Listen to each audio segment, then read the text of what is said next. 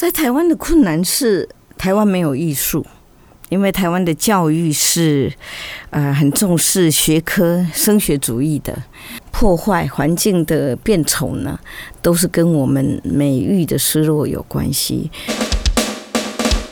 妮妮麻一下，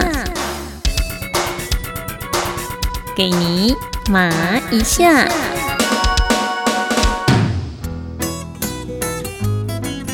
Hello，我是妮妮麻一下的妮妮。进行妮妮麻一下之前，妮妮要请大家来帮个忙，先到我们的脸书粉丝团按赞、追踪和分享，还有到 Apple Pockets 帮我们订阅加五颗星评价哦，真的很需要你的支持。爸爸妈妈懂不懂美？也直接影响到小朋友的审美情怀，而审美情怀是生命中最重要的一部分，它更是人格的基础。就像我们现在在谈的美学新经济时代，两千年以后，有钱有土地不一定有经济，现在有美感、有设计、有创意的头脑，才是掌握经济源头的要诀。忽然，美学从最不重要的边缘一跃而成为当今社会追逐的重点。所以，今天妮妮麻一下的麻辣人物为您访问到的美学大师，也是国际艺术家，台湾第一个儿童美术教育馆的创办人林倩玲，人称 SOHO 总监，因为她是台湾第一个三五零零地区的国际福伦女总监。由于早期在纽约学艺术的关系，他也曾经将台湾优秀学生的美术创作带到纽约展览，然后再把纽约展览过的画作带回来桃园市政府文化局展览，更进一步走进社会，融入民间，结合大型餐厅也做过展览。现在就邀您一起让您麻一下。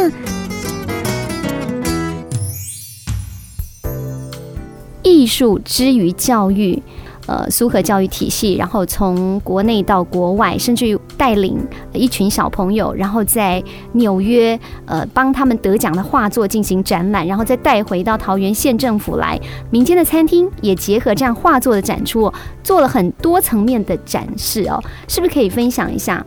艺术在于教育这个层面来讲，它在推广上面的困难是什么？在台湾的困难是。台湾没有艺术，因为台湾的教育是，呃，很重视学科升学主义的，所以呢，美术或音乐类似这类艺能的学科是成为我们教育中的副科附属的，课表上有，却没有实际在实践，所以多半的人在受教育的过程里面，美学这个部分。其实是挂零的。那我的时代是要考初中啊，考初中都要考的，所以升学的竞争是从小学五年级就开始。我们那时候的课，大呃，我们的初中联考只考国语跟数学，所以我们大概两年中除了上国语、数学、数学这两科以外，其他诸事皆不做，所以不可能有音乐，也不可能有美术。那台湾的环境就是因为养育的这样的一代人，如果像我们那个时候婴儿潮出生了大量的，我们一个小学的班级有七十几人，那我们长大的过程中是没有艺术、没有美学、人文素养的。那这些长大的成人，现在成为社会的中间分子。后来如果我要教我的孩子，我不懂音乐，我不可能教他们音乐。我不懂美术，我也不可能让他们有美术涵养，所以这样一代延一代呢，其实老师也没有美，那父母也没有美。其实台湾的迅速破坏环境的变丑呢，都是跟我们美育的失落有关系。所以几十年下来，课表上仍然有美术课，可是呢，其实。一般人对于美是什么，多半都距离非常遥远啊。所以在教育上，嗯，美学这个叫做美学经济新时代。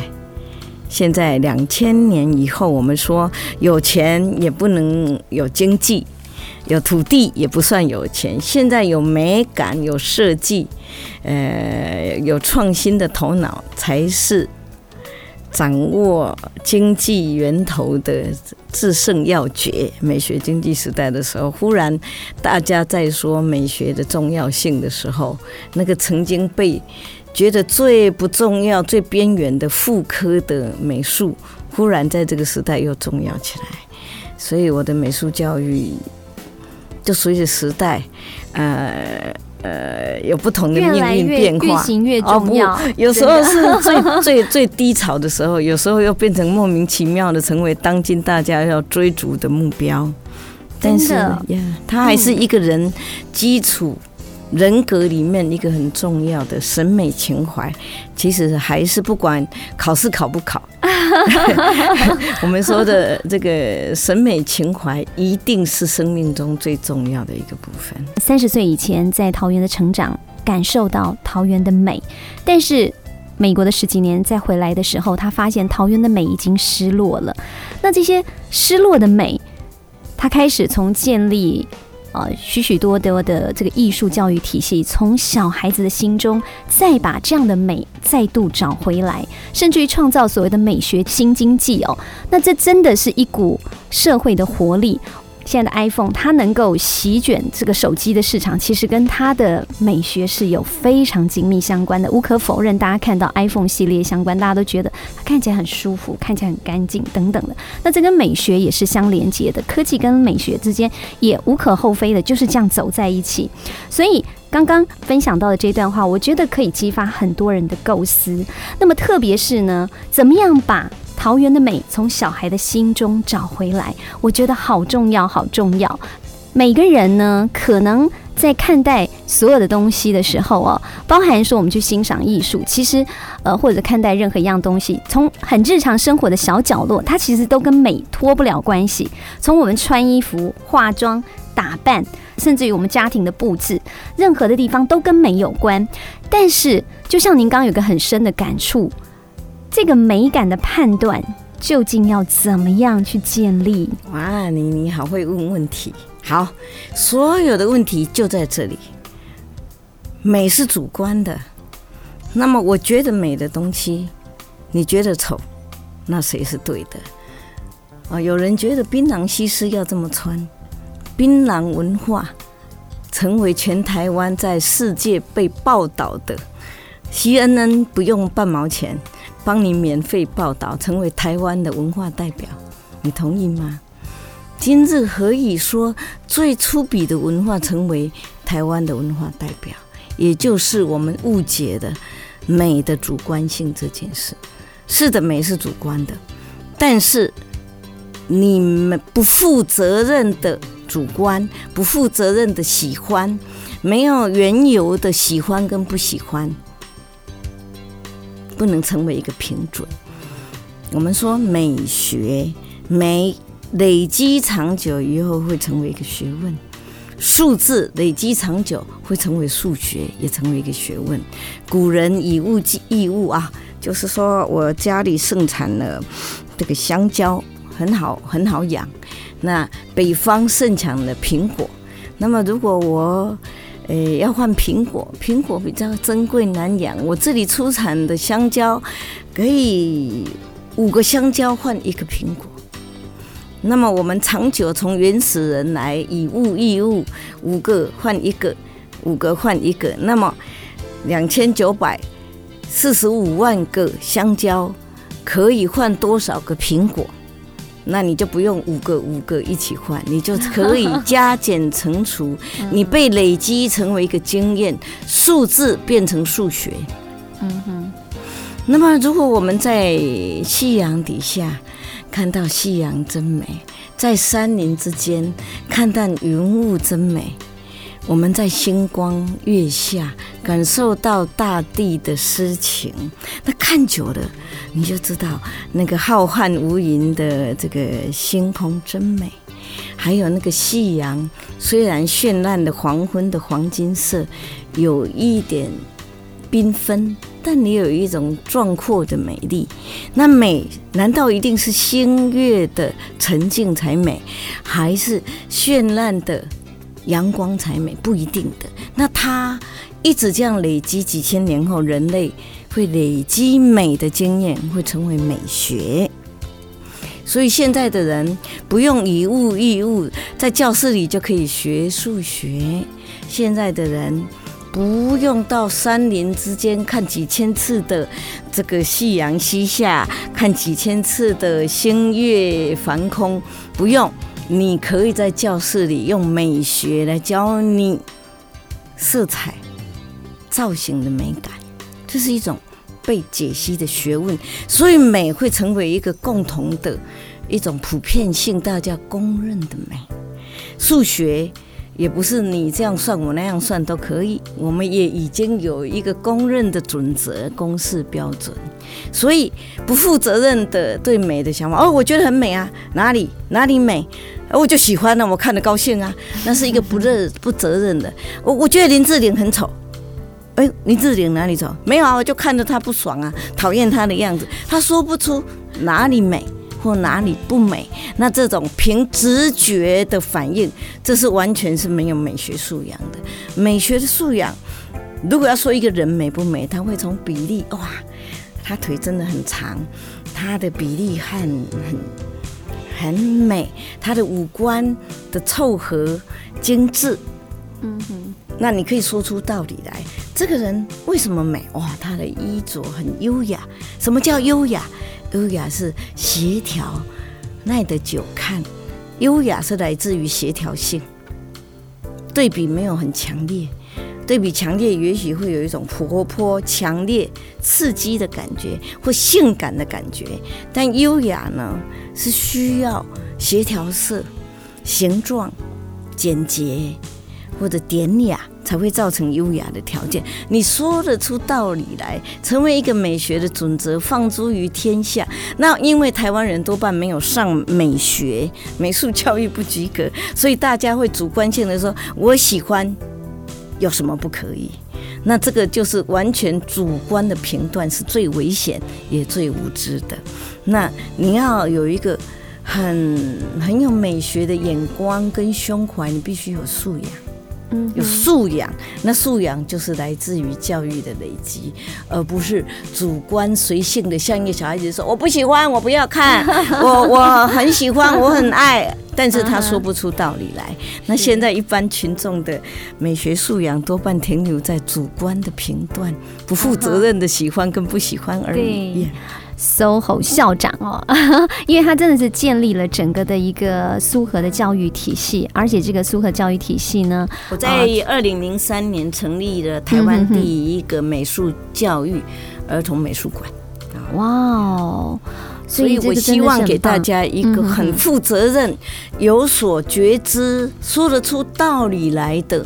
美学的共同素养、共同语言，而不必你说你的，我说你的，各凭个人主观的好恶、喜恶而乱评断，这是放诸于四海皆准的美学标准。嗯哼哼。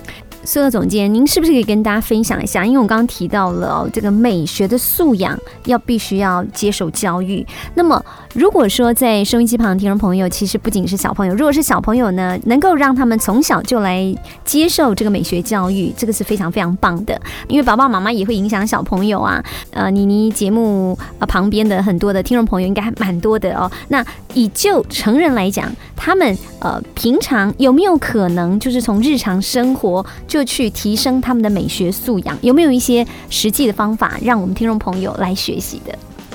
譬如说，我看人家打网球，我觉得好羡慕。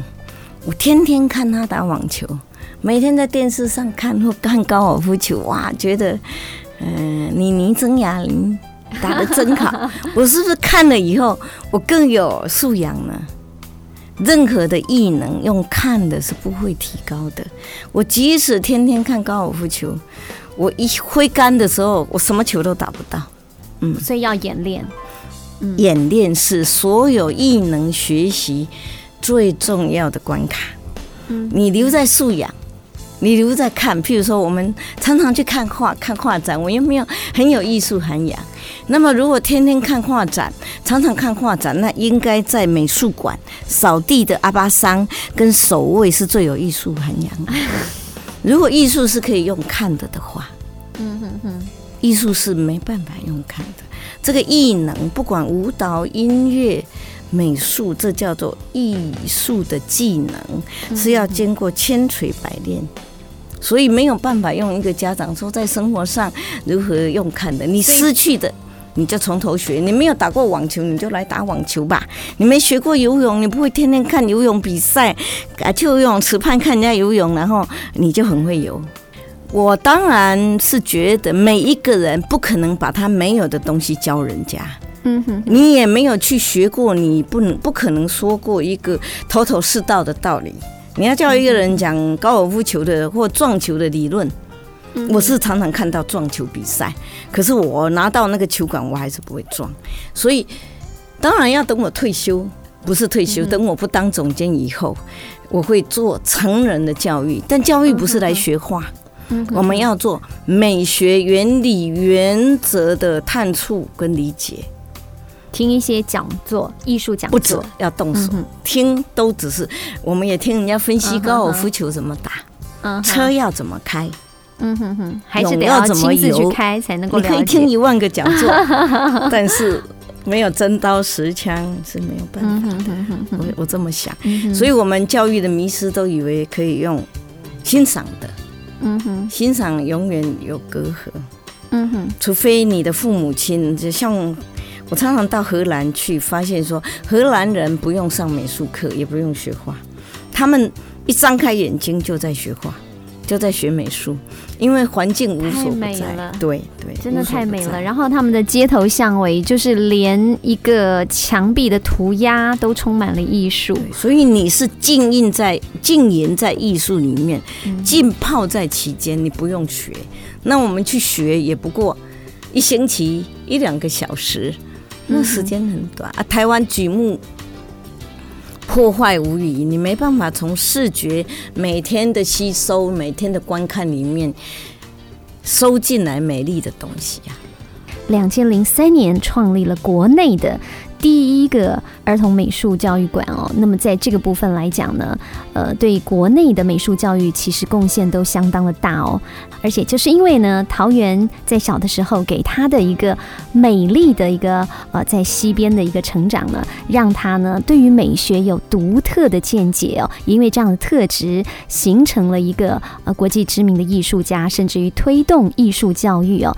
其实也就是我刚才提到的普遍性的，我们人文素养的不足，听觉或者视觉艺术的残缺者，我自己感觉是很可惜的。我的音感完全没有被开发，因为小学时代没有音乐课，音乐课都要来补数学嘛。那我比别人幸运的是，我多了一份视觉艺术的喜爱，喜爱，所以我比较敏感的，又抓住了我在美学美术这一方面。但是我的听觉、音乐这方面的这个呃敏感力，完全，我我我觉得我完全睡着了。那在社会上，我常常看到很多人是有听，听的不精微，有看。看得不清楚，也就是我们常常说的耳聪目明，耳朵听得很精微，眼睛看得很仔细的人，在社会上不多。我们多半是有眼睛、有耳朵，但都错过了那个开发跟教育。那时候加入福人社，是因为我离开台湾已久，在纽约横冲直撞。但回到台湾来，对台湾人的事故、习性、语言的模式有一点陌生，不太熟悉。所以呢，加入福人社让我了解台湾社会，这是我私心底的加入的一个想法。我倒不像一般人说加入福人社是为了做呃社会服务、慈善关怀，我都没有，我全是为了我自己，为了我自己。哎，认识更多人，了解更多人，还有，我觉得加入一个团体，让我在极快的时间内理解台湾的社会。用这样的居心跟出发，其实老实说，真的对了。你要了解人，就是在福人社。但是我起先只有这么小小的意图，加入福人社是想，也许在这里认识更多的人，了解台湾的社会运作，也许可以帮助我各方面容易成功，也许让我赚钱赚快一点，认识更多更重要的人。其实我要的太少了。福人社给我比我要的还要多，多很多。因为这里总是有暗藏的玄机。我现在常常告诉人家，你想在生命中，不只是去理解人，是要让自己做转化改变，自己变成另一个人，另一个怎样的人？另一个人有社会思维，另一个人可以在社会成功的人。那么就来加入福人社，因为这里有很多成功人士的典范。就以学艺术的人来说，我们印象中的艺术人都非常潦倒，有一天没一天，拿着几张画到处求卖而不得。但是呢，我也自知说我是一个画的不怎么样哦。到美国去，我知道说我所画的那两三篇呢，其实没用，距离时代新的思潮。非常遥远，我的画艺不足以让我为生，所以呢，我就转而学习艺术教育。但是发现说，我在做艺术教育，跟人是要息息相关，跟人的沟通，其实我沟通非技巧非常不好。台湾人比较委婉，比较不那么直接，语言模式都是比较客气的，爱面子的。哎，我到福仁社区发现说，天哪！我的语言模式是完全不行，直来直往。不仅在福尔社，Yeah，我学会有礼貌，学会倾听，也学会看到很多在企业成功非凡的人，他们所展现出来不只是语言的技巧，还有眼光跟胸怀。我发现说，如果一个人事业想要成功，那个学校非进不可，那个学校叫做福伦学校。回来淬炼，然后跟成功的人一起，哎，耳濡目染，相习以后呢，你就会学到成功者的思维模式，在社会运作的一个法则。人不能太自私自我。你在做任何事的时候，有更大的胸怀跟眼光，会替更多人设想更多，甚至在福人社里面有一个很重要的概念，就是职业服务。你一定是各行各业的一个领导者，但是你不是在各行各业为了谋取一己之力而汲汲营营。你来，你的职业服务里面包含你所带领的员工。包含你所服务的客户，你都希望他们跟你一起共好、共创双赢。你有更高的思维，为每一个人的好去努力、去经营，那么你一定会掌握了成功的法则。我发现福人社教给我这种孤芳自赏的学艺术的人，一个更广阔的，嗯，更。开展的经营跟社会观，我觉得我只是想去了解社会是怎么样的人，没想到一头栽进去，把自己丢入一个红炉里面，变成一个全新思维的人。嗯哼，是的，我们常听人家说“言行存乎一心”哦，所以今天我们透过找回桃园人的美，其实就是从心开始，跳脱傲慢与偏见，学习一个平等心。相信也让很多很多听众朋友觉得说呢，哇哦，学习艺术真好，口出直兰哦，让大家感受得到，就是呃，怎么样重新开始，让大家拥有一个更美好品质的生活。所以呢，今天真的要再一次的来谢谢 SOHO 总监桃园人真行，谢谢您，谢谢，谢谢，谢谢。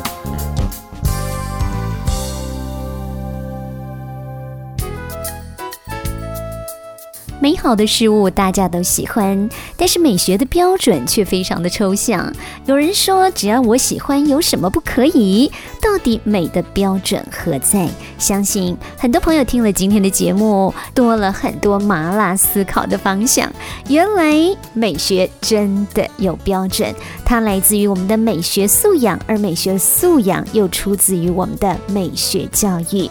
所以，台湾美学的失落，就会让我们的审美情怀也跟着走下坡。听到这儿，大家是不是迫不及待的希望能够加入这个美的追踪呢？言行出自于心，相信只要我们有心，大家都能够是一个美的小天使哦。喜欢妮妮麻一下吗？我们的麻辣人物，请大家继续期待。妮妮与你下集再会喽，拜拜。